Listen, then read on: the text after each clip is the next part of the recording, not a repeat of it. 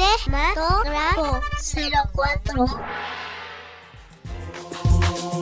La marca que puede dejar una cinta en el espectador no necesariamente tiene que ver con lo impactante de su argumento o de sus imágenes, más bien con lo que en conjunto pueda transformar en su ser, con lo que pueda conmover y al mismo tiempo entretener. Y esta es una cualidad devastadora de Jojo Rabbit que la ha convertido en una de las favoritas en cartelera.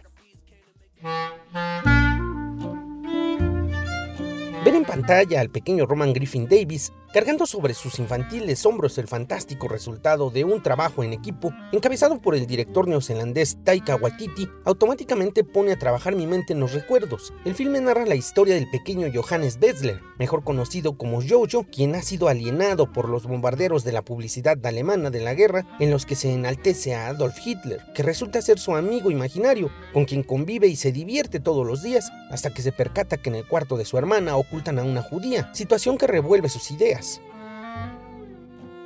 El trabajo de la hermosa Scarlett Johansson, interpretando a la madre de Jojo, no es cosa menor. La nominada al Oscar dos ocasiones en su carrera nos atrapa dentro de la vida familiar de la Alemania nazi, al lado de sus antagónicos hijos.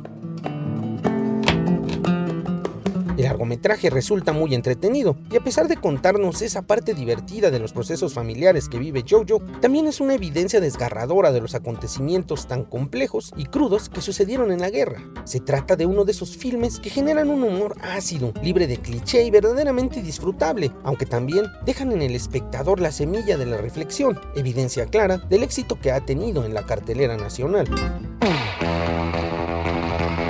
Solo les recuerdo que la imaginación se disfruta más en la oscuridad del cine, así que no deje de asistir a su sala favorita. Para dudas, comentarios o sugerencias, escríbame al correo electrónico trejohector.gmail.com o síganme en mis redes sociales, Cinematógrafo04 en Facebook o Cinematógrafo04 sin la O del acento en Twitter. Muchas gracias.